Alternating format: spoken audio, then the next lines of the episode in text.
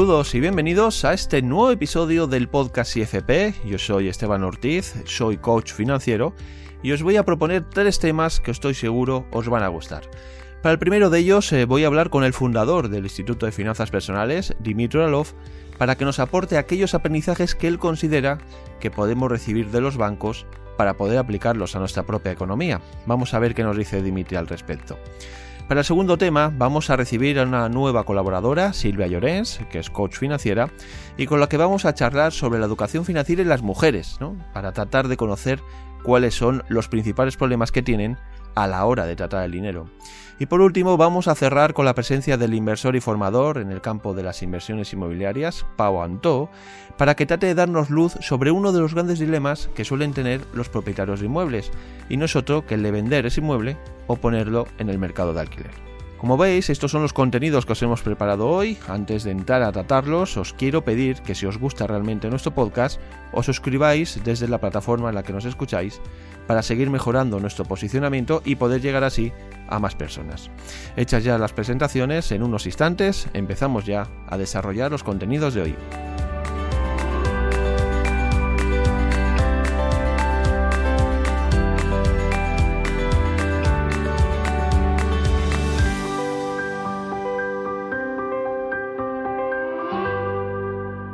Saludamos ya al fundador del Instituto de Finanzas Personales, Dimitri Oralov. Hola, Dimitri. Hola, Esteban. Un placer, como siempre, estar aquí. Hoy queremos acercaros el mundo de los bancos y queremos centrarnos eh, concretamente en aquellos aspectos que podemos aprender de estas entidades financieras. Es cierto que parece que todo lo que gira alrededor de los bancos es malo, pero también es cierto que hay actuaciones que nos pueden servir para tomar nota y aplicarlas a algunos aspectos eh, de nuestra vida. Por tanto, Dimitri, en una sociedad tan bancarizada, donde los eh, bancos están tan presentes, la primera cuestión que te quiero plantear es si todavía existen muchas cosas que nos ocultan los bancos. Eh, a ver, yo mientras, preparaba aquí algunas notas ¿no? para esta grabación, eh, la verdad es que creo que no es que los bancos, se, o sea, no es que las cosas de los bancos se oculten, yo creo que la, toda la información al final está ahí. El que quiera averiguar más, no creo que tenga demasiado problema en en un par de vídeos de YouTube ya tendrá todo lo que necesita. De hecho, incluso a veces los propios organismos oficiales hay cierta información por ahí escondida en sus páginas web, con lo cual creo que es más simplemente, bueno, hacer disponible ¿no? esta información, que no es que esté oculta, pero sí que es cierto que hay determinados aspectos de cómo funciona el sistema bancario, sobre todo el negocio, creo que no bancario, que la gente no suele conocer y yo creo que cuando los conocemos, también toman una actitud más proactiva, ¿no? Y no tanto como victimista que a veces ocurre, ¿no? Mira, los bancos nos engañan, no sé qué. O sea, vamos a ver qué es lo que podemos aprender de los bancos y de esta forma, pues, aplicar estas mismas lecciones y, reglas que ellos mismos siguen en nuestra propia vida financiera, que seguro que no será mucho mejor así. Bueno, pues entrando ya en materia, un poco con el, tema que hemos querido acercar a todos nuestros oyentes, precisamente va enfocado pues en, esta, en este tema, ¿no? en qué cosas deberíamos aprender de los bancos, Dimitri? Eh, desde tu punto de vista, con toda la experiencia que llevas acumulada, ¿qué crees que todavía nos falta a los ciudadanos de a pie por conocer del funcionamiento de los bancos? Vale, bueno, hay, muchas cosas, ¿no? Es decir, la más así grande, de la que no vamos a hablar, porque no hay mucho que podamos hacer con esto, es como la, gran ventaja, ¿no? De la que disfrutan los bancos, de poder crear, o mejor dicho, prestar dinero de la nada, ¿no?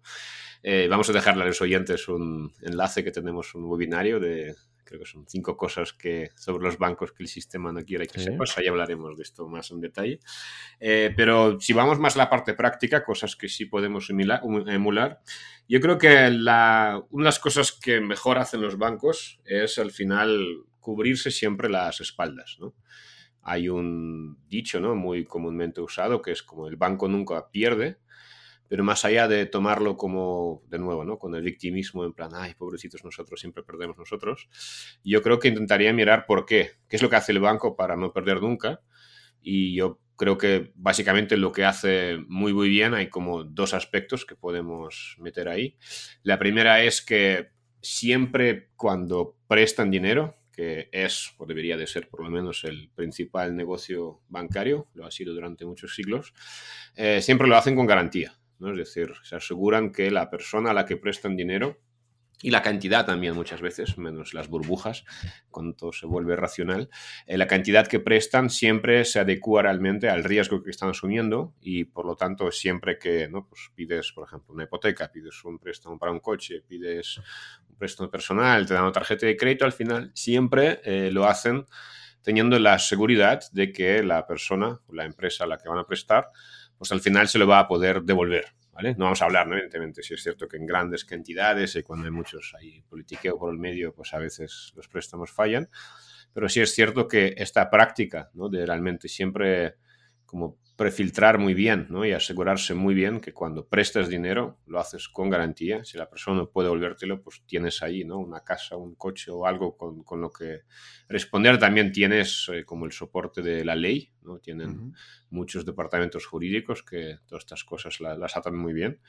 Y yo creo que es algo que el ciudadano de a pie podría aplicar perfectamente, ¿no? A sus, sobre todo, pues, inversiones, ¿no? Muchas veces, por ejemplo, prestamos dinero, son las maneras de, ganar dinero, está bastante bien, pero hay que hacerlo con garantía y en este sentido, si somos igual de cautelosos que los bancos de solo participar en aquellas operaciones donde sabemos con seguridad que, digamos, vamos a proteger el capital, se nos va a devolver el dinero, y si no va a pasar esto, pues realmente vamos a tener algo que, de lo cual cobrar, pues yo creo que es algo muy, muy positivo. Y además, al hilo de esto que decías, eh, Dimitri, el tema de las garantías que piden los bancos, este tipo de interés que al final estamos pagando está en función también de, la cantidad, no de la cantidad, sino de, del tipo de préstamo que pedimos, ¿no? Correcto. no es un préstamo personal con hipoteca. Exacto. O sea, lo que hacen muy bien los bancos, de nuevo, es algo también que podemos aprender, ¿no? Es justamente esto, ¿no? Como graduar eh, las operaciones, el tipo de interés, como bien dices, en función del riesgo que se asume. No es el mismo riesgo, como acabas de decir, una hipoteca, donde pues, el banco ha prestado el 80% del valor del inmueble, con lo cual si va mal se queda, ¿no? Subasta la vivienda y normalmente con esto ya recupera el dinero, ¿vale? Eh, que por ejemplo un préstamo personal o una tarjeta de crédito donde tú, como la única garantía del banco es, eh, eres tú, ¿no? Tu capacidad de repago o el funcionamiento del sistema jurídico para cobrarte. Eh, por eso también, ¿no? Muchas veces pues tenemos ciertos límites en la tarjeta, ¿no? Es decir, no, no tenemos, nos hacen un estudio cuando pedimos, desgraciadamente, no deberíamos, pero aquellas personas que piden pues estos préstamos personales, etcétera, pues al final está muy relacionado, ¿no? Y si, digamos, haces como una, ¿no? una, escalera de diferentes tipos de préstamos que hay, ¿no? Desde pues, hipotecas, préstamos a, a, los negocios o préstamos con garantía a los negocios, un coche, pues es un préstamo personal, tarjeta de crédito, verás que cuanto más arriesgado para el banco es la operación, eh, más te van a cobrar de, intereses. ¿no? Y esto además no solamente se aplica pues, a nivel de tipos de préstamos, sino también muchas veces las condiciones que vamos a obtener el tipo de interés que nos van a cobrar también a veces pues depende de, no es una cosa fija, sino que es una cosa que en función del riesgo del propio caso, de la empresa o de la persona, pues el tipo de interés puede ser mayor o menor, con lo cual ahí también pues hacen realmente pues, muy bien de nuevo su trabajo, creo que honestamente me parece, sé que la gente se queja mucho de esto, pero yo creo que es una cosa que podemos aprender sin duda. Sí, además al principio de, nuestra, de esta intervención también eh, hablabas de que eh, parece que no sabemos cosas de los bancos, pero realmente los bancos sí que lo reflejan en, algún lado de esas innumerables páginas de los contratos, ¿no? Eh, al final, en esa letra pequeña siempre nos dicen eh, todas las condiciones y, todo lo que debemos hacer en, nuestra parte, la que debemos cumplir, ¿no? En este sentido, podemos decir que cuidan los detalles al milímetro. Lo que pasa es que no somos nosotros, no, no, nos, no estamos preparados o no queremos enterarnos de lo que nos están ofreciendo. Exacto. Bueno, tengo un vídeo en YouTube, se llama Lee la letra pequeña, léete la letra pequeña. Eh, yo creo que es un ejercicio, a ver, eh, yo creo que por supuesto que no es, no creo que sea no voy a decir ético, pero no es como cuando la letra es pequeña por algo es pequeña, ¿no? Todos los anuncios de la tele tienen una letra pequeña que es imposible de leer, ¿no? Cuando hay un anuncio de una plataforma de trading, ahí mismo te dice que el 98% de la gente pierde dinero, pero va tan rápido y tan pequeño que no te da tiempo de leerlo. En este caso, pues sí, o sea, efectivamente, no es como lo bueno que hacen los bancos para curarse en salud, y creo que es algo también que podemos aprender al máximo, eh, que es como vehiculizar y, poner por escrito todas las condiciones de, cualquier cosa que, que, hacen, ¿no? Al final ya sabes, ¿no? Típico, vas al banco a abrir una cuenta y te hacen firmar pues, tres papeles distintos, ¿no? Que si esto, que si lo otro, que si no, es como, no, no, solamente las condiciones de la cuenta, sino un montón de otras cosas. Yo creo que esto en general es una buena práctica, eh, no, no, tanto, digamos, o sea, no, solo, no tanto para cubrirte, ¿no? Pues, digamos, las espaldas y tal, sobre todo cuando la persona que tienes delante no, tiene idea de lo que firma, pero sí en cuanto a poner por escrito para evitar males entendidos, ¿no? O sea, quizás ¿no? ¿no? tendremos en nuestro día a día pues, situaciones probablemente así, como la que tiene el banco con los clientes, pero sí es cierto, por ejemplo, ¿no? en muchas transacciones o pactos entre, ¿no? Pues no sé, socios, amigos, personas, ¿no? Es como gente que trabaja juntos, lo que sea al final poner las cosas por escrito, de alguna manera, ayuda mucho, por un lado, a eh, como tener más claro, como al final sacar las cosas de tu cabeza, ponerlo sobre papel, es un ejercicio muy bueno. Y segundo, dado que el texto ¿no? es mucho menos interpretable que, las palabras, eh, normalmente pues ahí también enseguida si hay algún tipo de discrepancia, pues esto sale. Cosa que pasará a todo el mundo si lo que haces pues este ejercicio, que es pesado, lo sé, ¿no? pero realmente, como decía en el vídeo, ¿no? Hay o sea, el, practicar esa lectura de la letra pequeña, no firmar simplemente, ¿no? Como me decía mi abuelo, oye, siempre léete todo lo que firmas, ¿no? Pues oye, estarte ahí en la cola, a pesar de la cola detrás tuyo, y, leerte todas estas tres páginas de letra pequeña en un formulario que, estás firmando. Creo que es buena práctica, no solo por el tema de, que no te cuelen nada y que te des cuenta. No, no va a pasarse, o sea, algunas cosas se te van a colar porque muchas veces la gente que empieza a leer la letra pequeña no tiene todavía como el vocabulario, ¿no? Eh, no, entiende bien todas las palabras. También es por eso también es una razón es para hacerlo, para un poco ir ¿no? mejorando pues este vocabulario financiero de términos jurídicos, que no creo que sea mal ejercicio. Eh, pero digamos que aunque nos cuelen algo, al final pues ¿no? te, vas a enterar y, sobre todo pues bueno, también practicas un poco pues como el prestar atención ¿no? a los detalles y, y, asegurarte que aquello que ves que pues no, no estás tan de acuerdo o que no está claro, poder, pues bueno, preguntarlo, ¿no? Discutirlo, a veces incluso negociarlo.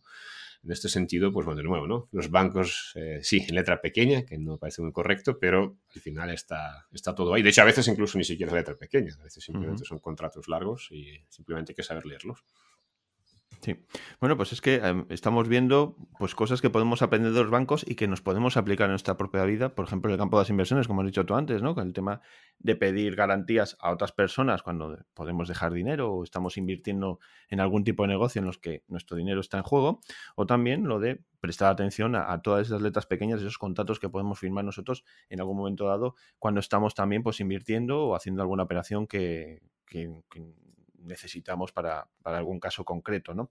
Em, continuando en esta línea, Dimitri, ¿qué otras eh, maneras o qué otras eh, aprendizajes podemos recibir de los bancos, de su forma de trabajar, de, su forma de, actuar? Mira, una cosa que creo que es muy. no es muy popular y la gente siempre se queja de esto, y quizás tengan razón, sobre todo en países así más en vías de desarrollo donde la gente pues no tiene acceso ¿no? al sistema bancario y esto les genera, pues les limita bastante las oportunidades, aunque bueno, ya está ahí, ¿no? La tecnología, todas las nuevas, nuevos bancos y en fin, todas estas cosas que van mejorando en el mundo y es básicamente que los bancos filtran muy bien la gente con la que trabajan. ¿no? Es decir, hay un dicho también, ¿no? De que al final los bancos son los lugares donde los ricos pueden prestar dinero que no necesitan. Entonces, bueno, obtener en este caso. ¿no? Y, normalmente es como que efectivamente la, la gente que más necesidad tiene, eh, bueno, dicho esto, creo que no es totalmente correcto porque sí que es cierto que préstamos personales, tarjetas, todo eso están ahí, ¿no? Para la gente poco solvente y, y, realmente muchas de las tragedias humanas vienen un poco de usar estos productos. Pero bueno, dicho esto, o sea, sí es cierto que los bancos de alguna manera, pues al al tener claro qué es lo que buscan, al tener claro cuáles son las condiciones, ¿no? Sine qua non ahí para, para ellos, para poder pues, darte el préstamo o poder trabajar contigo, eh, al final como que hacen este filtraje ¿no? de clientes. Y yo creo que en realidad, si lo extrapolamos como a un nivel mucho más genérico, el filtrar en general en tu vida las cosas para todo, ¿eh? O sea, filtrar a la gente con la que pasas tiempo, ¿no? Y que te trasladan sus creencias limitantes o, creencias que te expanden, ¿no? O filtrar a las personas con las que tus clientes, ¿no? Si tienes un negocio, por ejemplo, o tener muy claro qué tipo de cliente quieres, con qué tipo de cliente quieres y no quieres trabajar y luego tener la valentía realmente pues de, hacerte valer y, y, no, y decir no, no a muchas de las cosas, decir no a los compromisos, decir no, en fin, ¿no? o sea, aplicar este como filtro yo creo que es muy positivo. Por supuesto, ¿no? Que para, para el tema económico también, ¿no? Filtrar, pues, qué cosas en función de tus prioridades, dónde quieres que vaya tu dinero, ¿no? Con, con qué cosas estás estás dispuesto a trabajar, qué, qué inversiones a nivel ético te son un sí o son un no para ti. Pero yo creo que esto es algo positivo, ¿no? Y repito, puedes llevarlo a un plano más genérico, puedes llevar a un plano más financiero, ¿no? De trabajar pues, con, gente más solvente o solo buscar inversiones, por ejemplo, ¿no? Hablamos de esto en otros podcasts de riesgo asimétrico, ¿no? Donde tú solo vas a ganar, buscar este tipo de operaciones, decir no a todo lo demás. Eh, yo creo que es algo, de nuevo, creo que es muy bueno hacer filtro y una de estas cosas pues que los bancos nos, nos pueden enseñar. Y bueno, eh, continuando también un poco con, con esta línea en la que estamos viendo que los bancos no, a ver, eh, estamos acostumbrados eso a, verlos como, como, un elemento social en el que se aprovechan de la gente, que, puede ser en su parte de negocio, están al final en ganar dinero, ¿no? Pero estamos comprobando cómo podemos coger determinadas ideas, determinadas directrices que utilizan los bancos para aplicárnoslas a nuestra vida personal y de esa manera poder también eh, sacar provecho de todo ello. Eh, siguiendo con esto, Dimitri, todavía podemos decir que los bancos asumen riesgos, ¿no? Y nosotros podemos asumir riesgos en nuestra vida también cuando estamos, eh, pues eso, invirtiendo, dejando dinero a otras personas. En este caso también podemos aprender algo de estos riesgos que asumen los bancos. Bueno, a ver, yo creo que o sea, realmente el negocio bancario, tal y como está montado, negocio bancario clásico, ¿no? Siempre está hablando. Eh, eh, los bancos lo que hacen muy bien, eh, por supuesto que asumen riesgos, porque cualquier operación económica, financiera, de inversión, tiene un riesgo, ¿no? es decir, por muy una, hipoteca, ¿no? Pues puede adjudicarse una persona que al final la acaba pues, sin, pagar y pueden caer los precios de los inmuebles. una persona puede declararse bancarrota y no devolver pues, un préstamo, ¿no? Un coche puede tener un percance, en fin, ¿no? Es como hay pueden pasar cosas. Yo creo que lo que hacen muy bien los bancos, y es algo que todo el mundo debería de hacer, es, eh, digamos, correr riesgos, tomar riesgos calculados. Porque al final lo hacen los bancos, lo hacen las aseguradoras, al final lo que ellos hacen es, tienen muy claro mm, cuál es estadísticamente, ¿no? Pues los ratios correctos de, de, cuál es la probabilidad real de que ocurra pues, la, la cosa que no quieren que ocurra. Y al final eh, este riesgo eh, muchas veces directamente como que lo imputan al cliente, Con lo cual aquí tienes como también dos, dos, lecciones. Por un lado, pues repito, tomar riesgos, pero tomar riesgos calculados, sabiendo que eh, ¿no? Es, como un sistema actuario, ¿no? es decir, donde tú sabes las probabilidades y ajustas los precios en función de esto para, digamos, siempre a la larga ganar. ¿no? Es como un casino, puede venir una persona, puede tener suerte ¿no? y tirar ahí eh, ¿cómo se llama la cosa esta? ¿no? De la, no me acuerdo cómo se llama, las máquinas estas, ¿no? Y te salen ahí las tres siete y, ganas dinero aparentemente, ¿no? Pues el, el casino ha perdido, pero evidentemente a la larga el casino siempre gana, ¿no? El casino gana todos los días, ¿por qué? Porque están programadas las máquinas de tal manera que los, eh, digamos, a nivel genérico, aunque a veces ganen personas, normalmente siempre gana el, casino, ¿no? Con lo cual, pues esto y lo tienen muy bien medido y, y por lo tanto, de nuevo, ¿no? Es una cosa que calcular estos riesgos y, siempre reflejar en las condiciones eh, de, lo que que pactemos, pues estos riesgos calculados y luego sobre todo eso, ¿no? Siempre estar en situaciones pues, de riesgo asimétrico donde ganan más de lo que pierden y a la larga siempre, siempre ganan. Y por otro lado también en general, ¿no? Como el, esta, esta idea de, de alguna forma, ganar siempre, y repercutir de alguna manera, no, no obviamente no, es algo de lo que estoy como súper orgulloso porque sobre todo si hablaste ¿no? de que el banco es un, es un, elemento social y muchas veces yo creo que se ha perdido bastante esa esencia de lo que eran los bancos antes, eh, se ha corrompido bastante la idea, pero bueno, en cualquier caso yo creo que digamos que el poder repercutir eh, a los clientes cualquier cosa que ocurra cuando sale una ley, ¿no? Siempre como que los bancos ganan probablemente por los lobbies, ¿no? Que están ahí como defendiendo sus intereses. Pero lo cierto es que los bancos siempre están en una postura donde, pues, como cada movimiento, cada cosa que hacen, al final, como que te hacen pagártelo a ti, ¿no? Y esto, por ejemplo, es algo que, si bien quizás no te va a dar ahí como tranquilidad y no sé, a largo plazo quizás preferirás a veces también asumir algo de compartir un poco el riesgo con tus clientes, pero bueno, lo cierto es que esto les asegura la supervivencia, ¿no? A largo plazo y siempre están como en una posición cómoda de que pase lo que pase, no van ellos a, digamos, a pagarlo, ¿no? con lo cual pues, suben los precios, suben los tipos de interés, bajan los tipos de interés. Siempre es como que es el cliente quien de alguna manera se ve repercutido.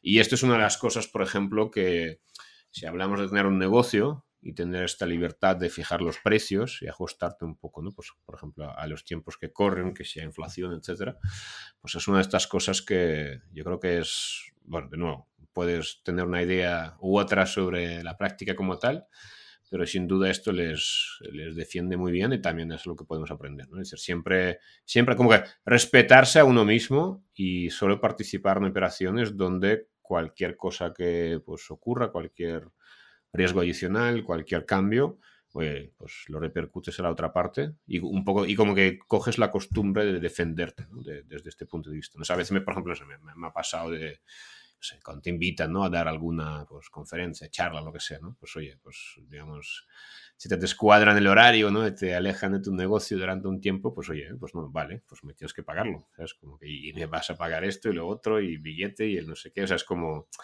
esa postura y creo que a veces más de uno, ¿no? Nos tenemos que aprender realmente a, a utilizarle, a practicar en el día a día. Creo que es una buena idea. Pues sí.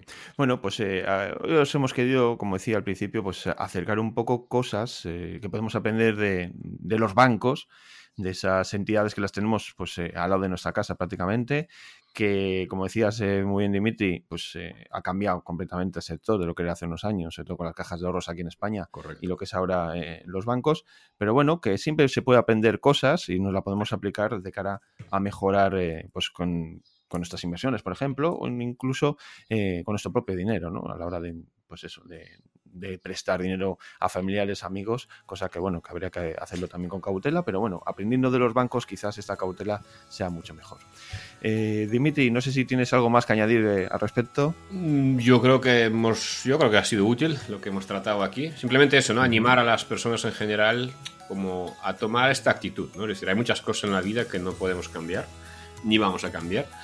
Eh, podemos luchar, podemos, eso está genial y, lo podemos hacer, pero digamos que al final es con buscar la manera práctica de sacar partido a, todo, ¿no? aprender incluso, digamos, de tus aparentes enemigos, porque siempre hay cosas que, que hacen, que, que, hacen bien y es lo que les conviene al final, eh, lo que les convierte en, en estas instituciones tan odiadas por los demás, pero una parte de, probablemente de este odio también viene, otras cosas aparte, pues por porque saben que se saben defender muy bien y quizás pues todos sabemos que también nosotros, todos nosotros deberíamos de aprender un poquito más de esto, así que simplemente ¿no? menos, menos victimismo y más, más aprendizaje, más, a, más aprender incluso de, en lugares un poquito ocultos, ¿no? Eso es. Pues eh, dicho queda, Dimitri, un placer poder contar contigo como es habitual en este podcast del Instituto de Finanzas Personales y esperemos volver a contar contigo en el próximo programa. Perfecto, un abrazo muy fuerte.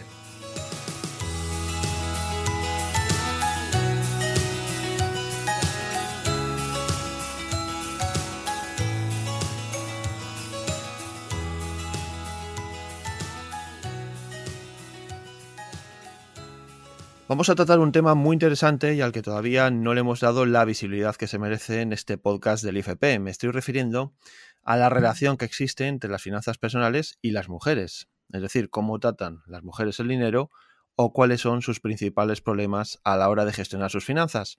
Para hablar sobre ello, pues vamos a dar la bienvenida a Silvia Llorens. Hola Silvia.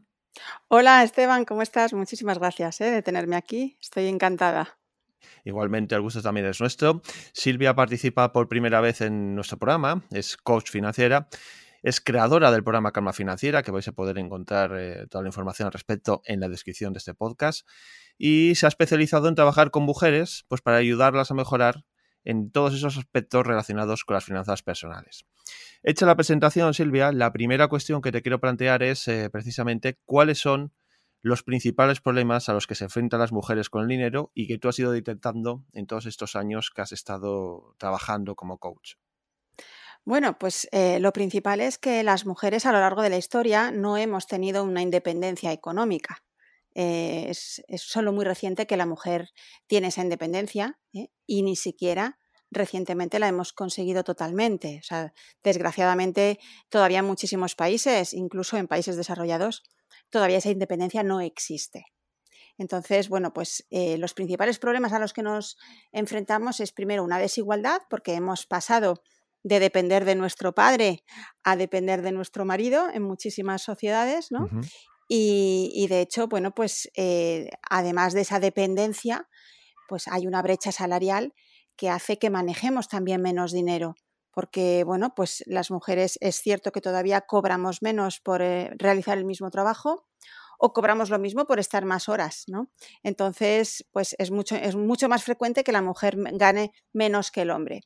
Y luego también porque nosotras, bueno, pues paramos más veces, abandonamos más el mercado laboral, aunque ya la mujer está totalmente incorporada, pero eh, abandonamos más veces por nuestra maternidad o incluso reducimos nuestra jornada, con lo cual eh, para cuidar a nuestros hijos, pues muchas de nosotras hemos tenido que, reducir el número de horas de trabajo, con lo cual pues también hemos cobrado menos, hemos cotizado menos y, bueno, pues todo eso hace que, manejamos menos dinero que los hombres, ¿no?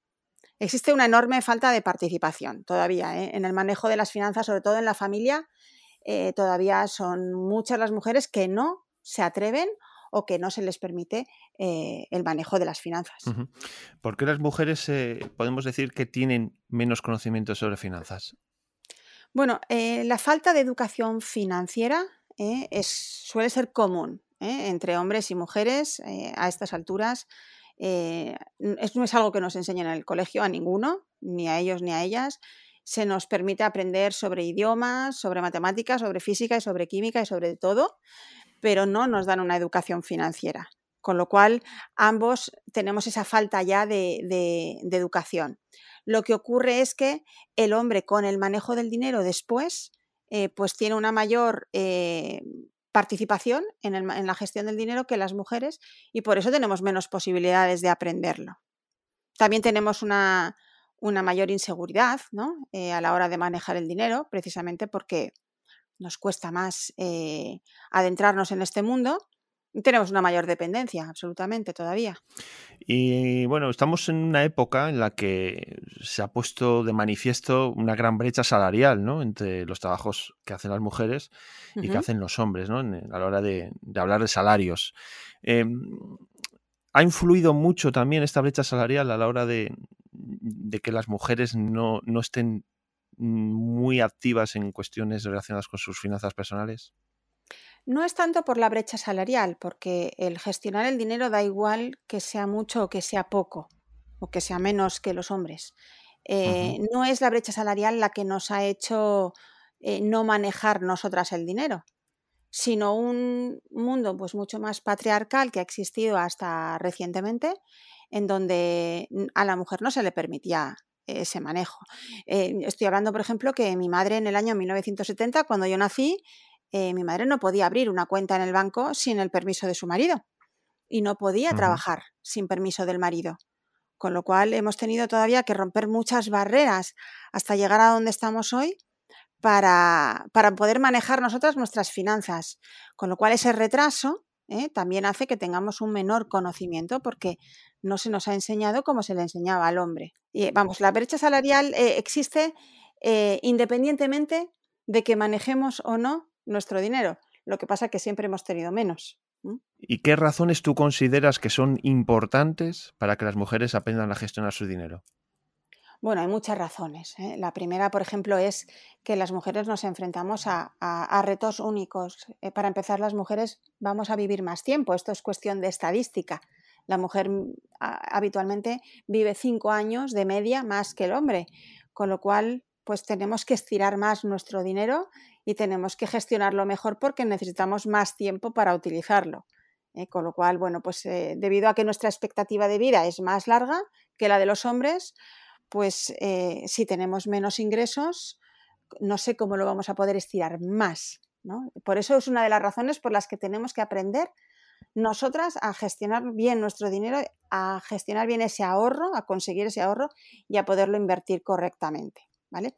Otra razón es que eh, existe una enorme relación entre la dependencia financiera y la violencia en el hogar.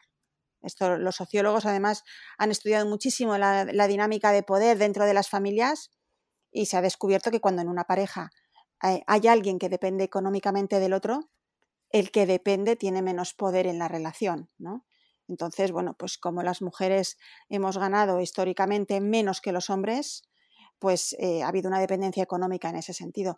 Muchas mujeres no se pueden separar porque no tienen los recursos suficientes y se mantienen en un matrimonio donde pues hay un maltrato tanto psicológico como físico, pero lo que no nos damos cuenta es que también hay un maltrato económico o financiero. ¿Eh? Es decir, es una, eh, es una violencia que se ejerce sobre la mujer muchas veces pues porque no le deja utilizar una tarjeta de crédito, no se le deja abrir una cuenta bancaria, eh, se le paga el dinero para el súper y, solamente para que lo utilice para eso. Es decir, que todavía hoy existe mucho en esto en las, en las parejas y, en las, y las mujeres sufren esa violencia económica. Entonces, con mayor razón para tener esa independencia y saber gestionar nosotras el dinero para que no nos sintamos en esa, en esa relación de poder ¿no? dentro del matrimonio. Otra razón muy importante es la fragilidad financiera, ¿no? Es decir, si no conocemos cómo necesitamos gestionar nuestro dinero, pues nos vamos a endeudar más, no vamos a ahorrar.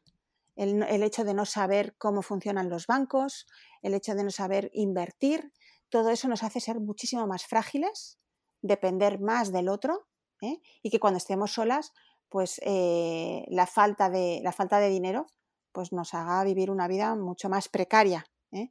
Es mucho más alto el nivel de, pobreza en las mujeres que en, que en los hombres, precisamente por esa fragilidad y ese desconocimiento. estamos también en una época en la que los divorcios, sin ir más lejos, pues, la media está aumentando considerablemente. A la hora de afrontar eh, una nueva situación familiar, una mujer, ¿con qué problemas se enfrenta?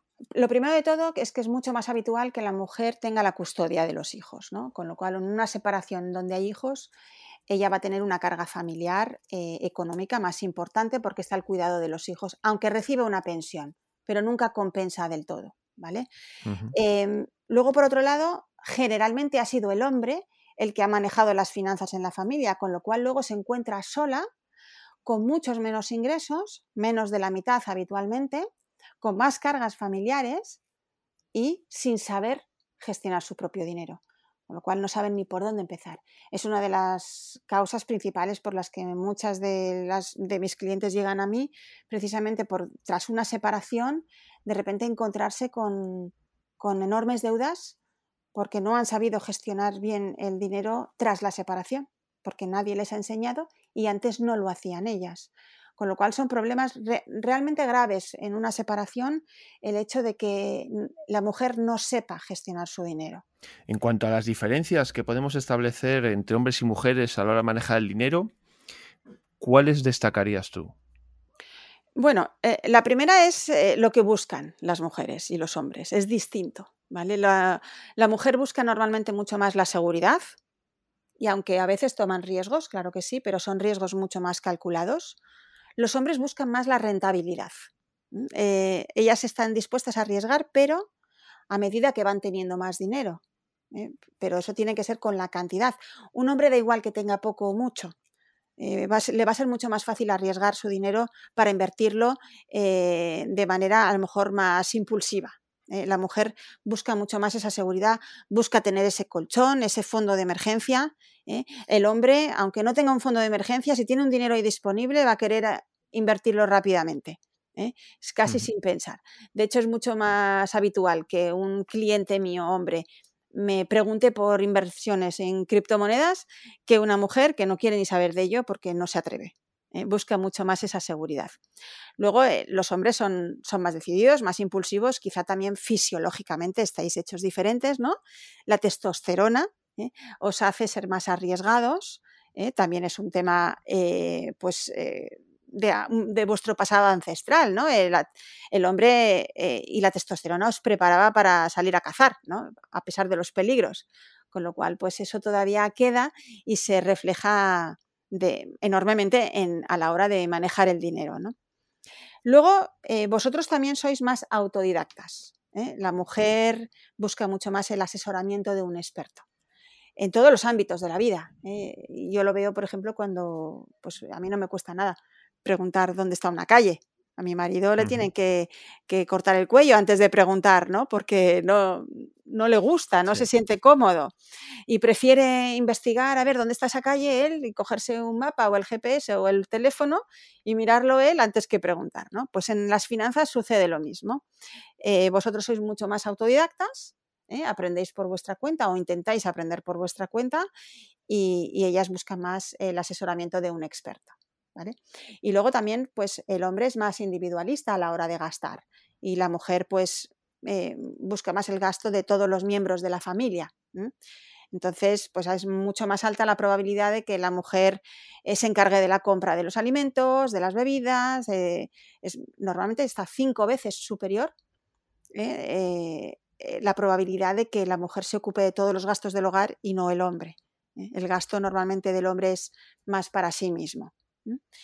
Y bueno, también las mujeres se preocupan más por la educación de los hijos, por ejemplo, dan más importancia a la hora de gastar o invertir en la educación de los niños y el hombre más en la vejez, se preocupa más por la jubilación, el de planificar para el futuro propio y, la mujer más para el futuro de la familia.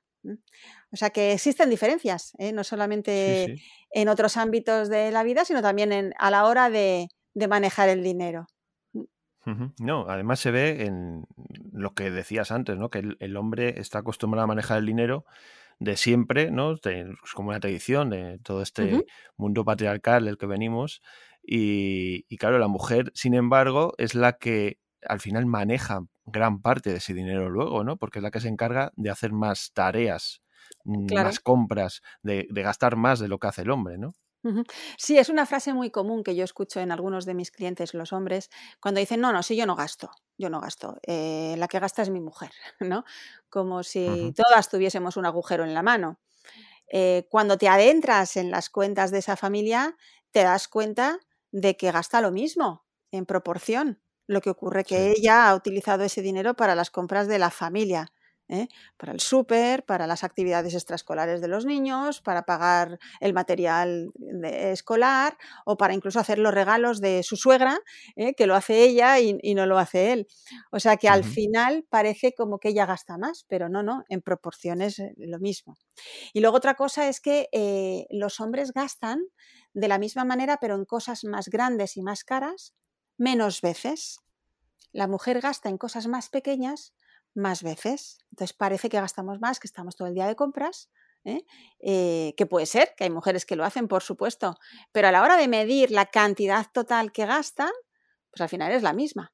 Lo que pasa es que a lo mejor él se ha comprado la televisión de plasma de 600 euros y ella, pues a lo largo de dos semanas, se ha gastado ese dinero en distintas compras más pequeñas. ¿no? Y ahí, ahí está la, diferencia también en, esa, en el estilo del gasto. ¿no? Y luego, ¿qué es lo que más valoran las mujeres cuando se relacionan con el dinero? Eh, lo que busca sobre todo es esa seguridad, ¿eh? ese colchón y, una independencia económica. Cada vez más la mujer lo que busca es esa independencia. Eh, yo lo veo además en muchos matrimonios que ella quiere tener su cuenta para ella, para sus gastos, que nadie le pregunte en qué gasta el dinero ¿eh? y eso trae también muchos problemas y muchas tensiones en la pareja, ¿eh? porque se entiende mal también la independencia económica dentro de la pareja. ¿eh? No se trata de tener mi dinero y tú tu dinero por separado. Y eso a veces, pues eso, trae mucha tensión y muchos conflictos en, el matrimonio. Pero sobre todo lo que buscan es la seguridad. Y luego, si hablamos de deudas, todos tenemos deudas, tanto hombres como mujeres, ¿cómo afrontan ellas, cómo afrontáis vosotras el tema de las deudas, ¿no? Que es frecuente esta situación, es más frecuente en hombres que en mujeres. ¿Tú qué has detectado al respecto? Bueno, los hombres se endeudan más en cuanto a cantidad, ¿vale? Pero porque tienen más ingresos en general, con lo cual tienen más capacidad de endeudarse. les conceden los bancos más créditos a los hombres que a las mujeres. Es decir, que capacidad de endeudarnos tenemos todos ¿eh? y las mujeres también, igual, ¿eh? pero no nos dejan endeudarnos tanto. De hecho, las mujeres emprendedoras solicitan menos préstamos al inicio de su actividad, pero también es porque nos conceden menos créditos los bancos, porque no existe un histórico. Eh, y, los bancos al final pues se rigen al principio para darte un crédito por el histórico de tus créditos y si no nos han concedido antes, pues es más difícil que nos lo den después, ¿no? Con lo cual, bueno, pues la, en general la mujer se endeuda menos, ¿eh? pero no porque no quiera, sino porque no le dejan endeudarse tanto. Ya, ya, ya. Em, vamos a pasar ahora al mundo de las inversiones y bueno, leía en algún artículo leído que el 76% de las mujeres quieren invertir, pero realmente tan solo un 14% de ellas son las que se animan a hacerlo. Sí, eso es cierto. ¿eh? O sea, todas queremos invertir, todas soñamos con obtener rentabilidad de nuestro, nuestro ahorro, pero a la hora de ponernos a ello, esa falta de educación financiera, esa falta de conocimiento, hace que no nos arriesguemos. ¿eh? Es decir, está comprobado que cuanto más dinero posee una mujer, más recursos, más se va a lanzar a invertir, más se va a arriesgar. Pero influyen también muchísimo las creencias, ¿eh? creencias muy limitantes, el entorno social y familiar, ¿vale? Y, eso hace que también nos, frenemos mucho a la, hora de, a la hora de invertir. Pero principalmente es por la falta de conocimiento. No nos queremos arriesgar, preferimos tener nuestro dinerito ahí en la cuenta, perdiendo valor a lo largo de los años, que, invertirlo correctamente. Entonces, yo una cosa que les digo siempre a ellas, es decir, no inviertas nunca en algo que no conoces. Pero si no lo conoces, aprende sobre ello e invierte, porque al final invertir es una obligación. Nosotros, nuestro ahorro no puede estar ahí quieto, tiene que estar, eh, hay que preservarlo y para preservarlo hay que invertir ese dinero para que tenga una rentabilidad en el futuro y no, no pierda su valor. Pero tenemos que aprender sobre ello. Y a las mujeres nos da todavía un poco de, miedo ¿eh? invertir. Yo cada vez que les oigo, les hablo de, la, de invertir en, en, productos de inversión o en negocios o en comprar un inmueble, eh, pues eh, les da muchísimo más reparo a las mujeres que a los hombres. Y es esa falta de, conocimiento, claro. Sí, y ¿no crees que puede estar también relacionado con esa búsqueda de seguridad que decías tú antes, ¿no? Que las mujeres al buscar más seguridad, cuando les hablas de, arriesgarse, de dar ese paso, ir más allá a la hora de, intentar rentabilizar esos ahorros que han conseguido, eh, ¿no crees que ese riesgo va en contra de esa seguridad que ellas buscan. Efectivamente. Y es lo que quizás las frena. Claro, porque es una, e, e, es una excesiva seguridad la que buscan muchas veces. Es decir, yo he visto en muchas mujeres que tienen un dinero muerto de risa en su cuenta, pero mucho más eh, allá de su fondo de emergencia que deberían tener. Todos debemos tener un fondo de emergencia, todos tenemos que tener un colchón, pero no todo tiene que ser un colchón. ¿eh? Hay una parte que debemos dejar como un ahorro, pero el resto debemos invertirlo.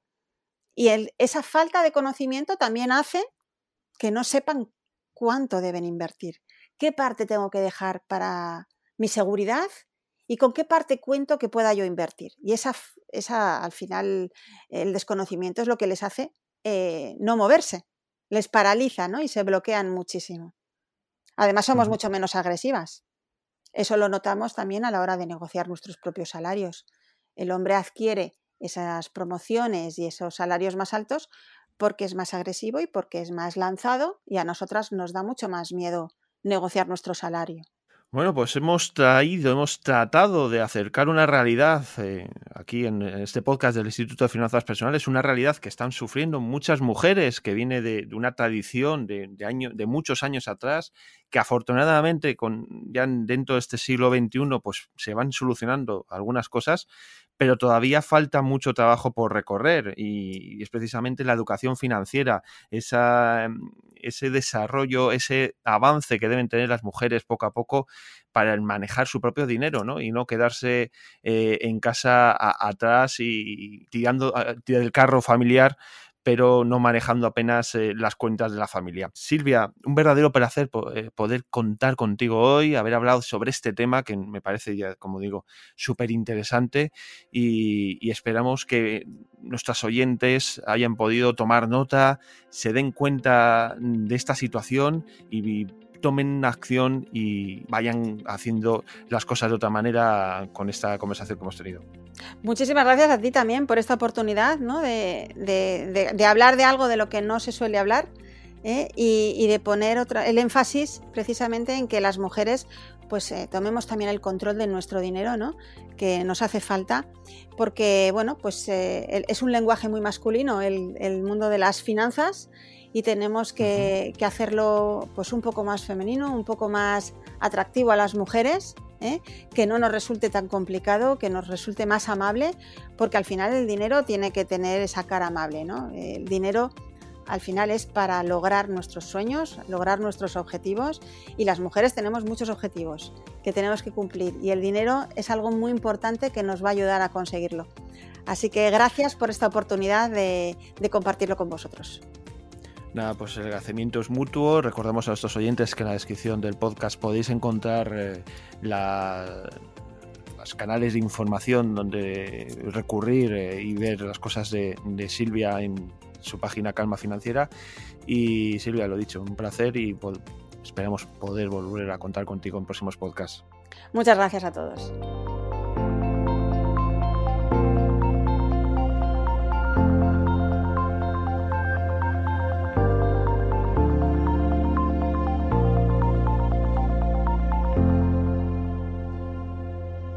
Pues estamos ya con Pau Antó. Hola Pau. Hola, muy buenas. Como sabéis, Pau es inversor y experto especialista en el sector, en las inversiones del sector inmobiliario. Y hoy, pues vamos a hablar sobre un tema que trae, despierta mucho interés en muchísima gente. Eh, yo, por ejemplo, lo detecto en los eh, diferentes webinarios de implementación que se están haciendo en el, curso de finanzas personales, ¿no? Y, y que es esa pregunta que nos solemos hacer de si es mejor vender o alquilar. Y esa pregunta, Pau, te la traslado. ¿Qué opinión tú como experto inversor, qué nos puedes decir sobre esta, qué respuestas puedes dar a esta pregunta que ya digo es muy común entre mucha gente? Vale, quiero aclarar, muy importante, que mi opinión es 100% sesgada, porque a mí literalmente me ha hecho rico el comprar, reformar y vender. Y voy a hablar primero de comprar, reforma y vender, luego hablamos del modelo de alquilar y vemos sus pros y sus contras un poco, ¿no? Pero a mí me ha hecho rico el comprar, reforma y vender porque, por dos razones. La primera, porque es la manera que conozco más eficiente y más rápida en un corto espacio de tiempo de poder ir como saltando de escalón, es decir, compro un inmueble, el coste total son 100.000, tengo un margen de venta de 25%, paso de 100.000 a 125.000 euros. Hago esto en otra operación, paso de 125, por ejemplo, a 150.000 euros. ¿vale? Hago esto con otra operación y voy así escalando el patrimonio y así lo hice. En segundo lugar, porque también esto se puede hacer no solamente con tu dinero, sino con el dinero de otras personas, como yo hice eh, con varios inversores. La historia más conocida, ahí por YouTube lo cuento muchas veces, es con un inversor judío que compramos edificios en Barcelona con su dinero, los reformábamos y los vendíamos piso a piso. Y ahí pude acumular un patrimonio a base de cobrar un porcentaje del beneficio de las operaciones. Así que realmente todo esto a mí me, ha hecho rico, o sea, y conseguí la libertad financiera por haber acumulado todo esto. Así que 100%, Esteban, mi eh, la respuesta mía está 100% sesgada, ¿vale? Pero sí que creo que depende de la persona. Por ejemplo, el mercado de alquiler está muy bien para aquellas personas que lo que busquen es más estabilidad, lo que busquen más es ese modelo de rentas, que en muchos países, como por ejemplo España es un país que a, la gente por lo general le gusta mucho ese modelo de estabilidad, de rentas, de cada mes voy a cobrar un poquito de dinero así y tal. Ese modelo gusta mucho, eh, pero es un modelo que puedes generar patrimonio más bien a largo plazo y no de una manera, digamos, más, eh, más rápida. ¿vale? También es cierto que el modelo de alquilar es un modelo más pasivo, más tranquilo, y el modelo de vender implica pues, que esté siempre con alguna reforma de por medio, viendo para eh, posibles compradores para vendérselo, etcétera. O sea que es un modelo un poquito más activo, digamos, de gestión, ¿vale? También es cierto que el modelo de, de, de comprar y vender, ¿no? Pues a veces exige, muchas veces exige que seamos más eh, finos comprando y que compremos un poquito mejor, ¿no? Con lo cual, todo tiene sus pros y sus contras. Y aquí creo que depende un poquito de estos oyentes, dónde estén. Si están con una sensación de quiero ahora mismo ganar dinero o están en una sensación de quiero ahora mismo como tener nuevas rentas. Porque realmente para muchas personas que tengan cierto dinero, ¿no? Y el otro día compartía también en, YouTube un vídeo que no sé cómo se puso el título, pero era básicamente cómo vivir con 210.000 euros o algo así, ¿vale? Y era un caso de un, alumno de, uno de sus programas del Club del Inversor que eh, tenía esta dicotomía de, oye, vendo mi casa, etcétera y tal, vender la casa para invertir, imaginaros ahí el panorama. Y eh, yo le sugería una estrategia, ahí la tenéis más explicada en ese vídeo, pero básicamente la estrategia era que una parte de ese dinero pudiera usarlo para comprar y vender y que quizá con ese dinero de comprar y vender podía sacar esos 20, 25 mil euros que le daban para pagar todos sus gastos durante un año, ¿no? Con lo cual, con 100.000 euros invertidos en este tipo de modelo de compra y vender, puedes vivir. Con 100.000 euros invertidos en un piso que quizá te dé un 7% de rentabilidad, pues al final puedes sacarle 7.000 al año, ¿vale? La diferencia es muchas veces por 3, por 4 veces la diferencia, ¿vale? Y hay que tener en cuenta eh, realmente esto y entender en qué punto está. La gente que tiene mucho dinero, yo le diría claramente mercado de alquiler, porque pones ahí el dinero a trabajar de una manera más tranquila más pasiva, cobras unas rentas con cierta recurrencia y cierta estabilidad todos los meses. Eh, gente que quiera como explorar posibilidades para generar patrimonio porque quizá tenga menos dinero, eh, mercado de comprar y vender propiedades. ¿Que no tiene dinero? Con inversores, con financiación bancaria, con amigos, con conocidos, etcétera, pueden también hacer este tipo de operaciones. Bueno, en este sentido estamos viendo que todo depende de la estrategia, ¿no? Ya lo hemos hablado en otros eh, podcasts anteriores y la estrategia como inversor en este mundo de los inmuebles es súper importante a la hora de definir un poco lo que el camino que vas a seguir, ¿no? Si vas a comprar, o sea, si quiero decir, si vas a vender o si vas a dedicarte a alquilar esos eh, inmuebles. De hecho, mi experiencia también personal, y aquí no voy a hablar de números, voy a hablar de emociones, es que a mí me hace mucho más feliz el comprar un inmueble, ver lo bonito que le ha aportado el valor y el venderlo y sacar un buen beneficio, generalmente por el tipo de operaciones que hago en torno a 25.000 euros por operación, aunque es cierto que alumnos míos en otras zonas invirtiendo un poco más de dinero logran incluso 50.000 euros por cada operación, ¿vale? Pero sí que creo que es importante que entendamos esto porque a mí me hace eso muy feliz. Y veo que hay personas que alquilan, que eh, están un poco malhumoradas, eh, pseudo deprimidas, ¿no? Descontentas porque ven que hay inquilinos que no pagan a tiempo, que luego cuando marchan dejan el inmueble en una situación no muy bonita, no muy deseable, que volver a pintarlo todo y cambiar tres muebles y no sé qué. O sea que a veces eh, ese desgaste emocional, ¿eh? ni siquiera numérico, sino emocional que produce el alquiler, yo también creo que es una cosa a tener en cuenta. Hay personas que les encanta el modelo de alquiler y me parece genial y me parece algo pasivo o bastante pasivo que puede dar mucha estabilidad a muchas finanzas personales y a muchas personas, pero yo incluiría ahí, más allá de los números, también esa parte, porque a mí el comprar y vender me da como, mira, compro y vendo y saco, salgo de eso. Y además también me da una cosa muy, muy buena en ese sentido, es decir, yo estoy poco tiempo en los inmuebles y si hay una bajada de precio, los inmuebles no es como la bolsa, ¿no? La bolsa baja y baja muchas veces drásticamente cuando baja, ¿no?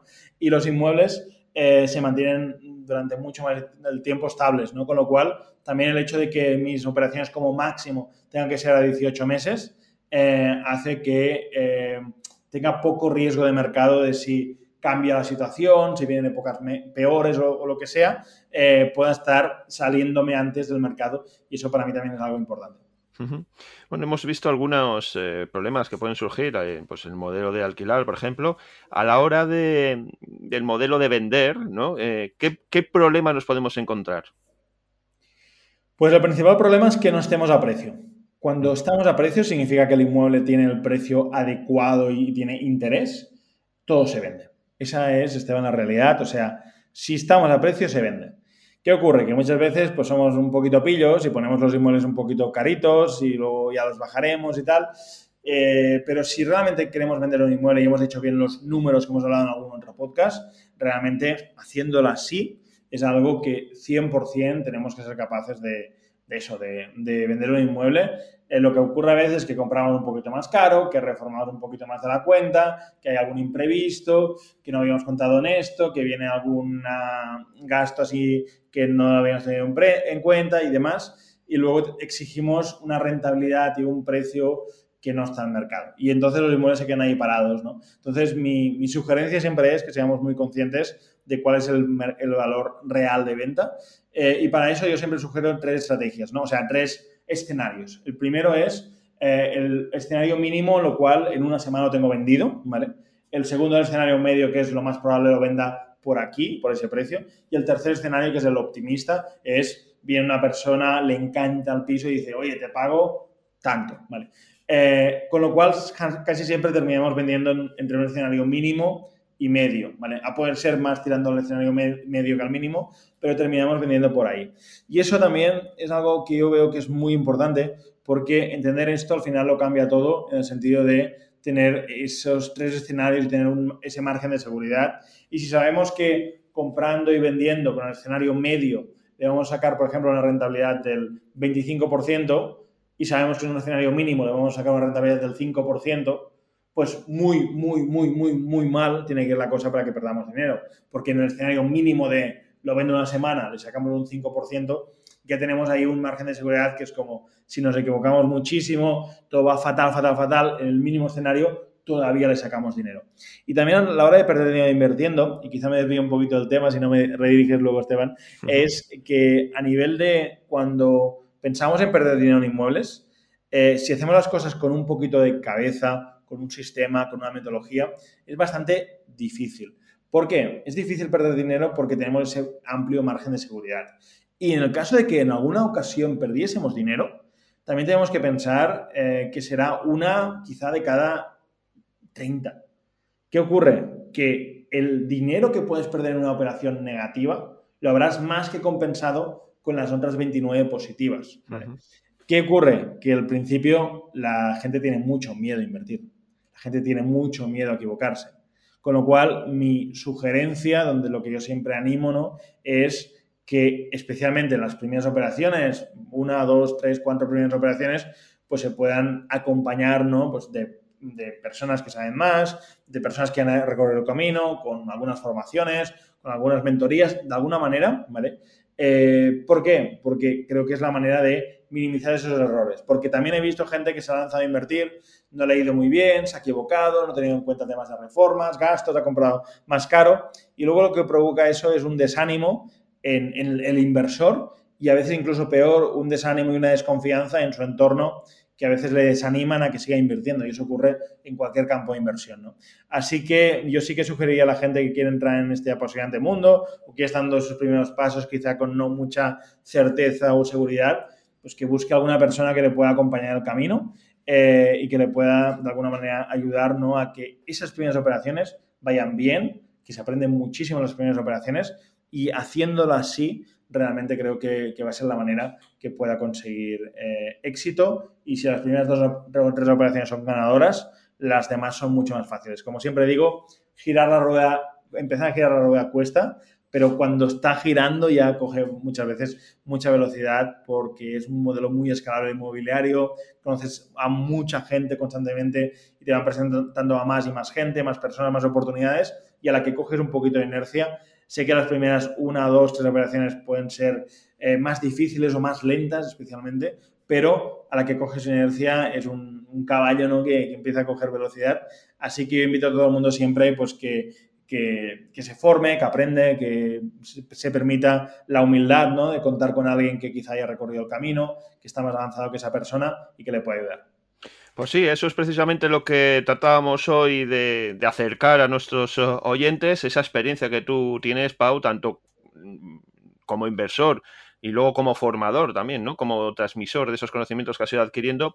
Y hemos querido, pues eso, pues traer a nuestros oyentes, pues, eh, pues este modelo de, vender o alquilar, cuál sería mejor. Hemos visto que depende un poco de nuestro sistema, de nuestra forma de tratar las inversiones y un poco lo que estamos buscando, ¿no? Pero bueno, eh, como digo, eh, buscamos esa reflexión final, ese conocimiento, ese esa mm, captación de ideas que, van surgiendo pues, en estas conversaciones para que nuestros oyentes pues, vayan tomando acción, tomen eh, apuntes y, tomen esa consideración que al final les puede ser muy útil para invertir y sacar el máximo rendimiento a estas inversiones.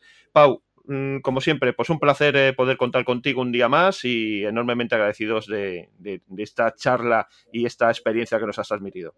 Igualmente, Esteban, espero que esto inspire a personas normales a entrarse más en este mundo que es la inversión y la inversión inmobiliaria para aprovechar todo el potencial que tiene, especialmente en épocas complicadas, difíciles, que se pueden comprar cosas muy bonitas, muy buenas, a buen precio y que se pueden generar grandes rentabilidades y espero que les inspire, les ayude y que estos consejos que hemos podido compartir hoy pues les puedan acompañar en ese camino. Pues eso es lo que pretendemos. Sepa un abrazo muy fuerte y nos esperamos y nos escuchamos en el próximo podcast.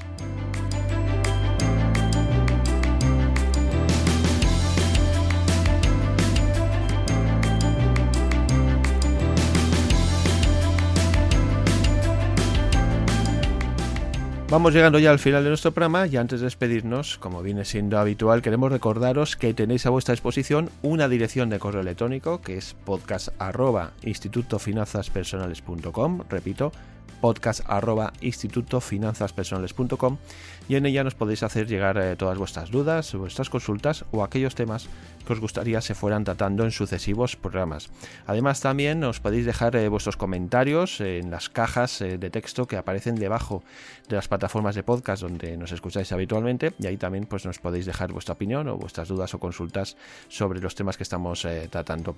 También en la descripción del podcast os dejamos información adicional que viene a completar un poco los diferentes temas que hemos tratado en el día de hoy, tanto con Dimity como con eh, Silvia Llorens y Pau Anto. Ahora sí, ya no hay tiempo para más, eh, toca ya poner el punto y final a nuestro programa y ya solo queda citarnos eh, para dentro de 15 días en nuestro siguiente podcast, que sería ya el número 24. Contamos con todos vosotros, os esperamos y mientras tanto recibir un fuerte abrazo y un saludo muy fuerte.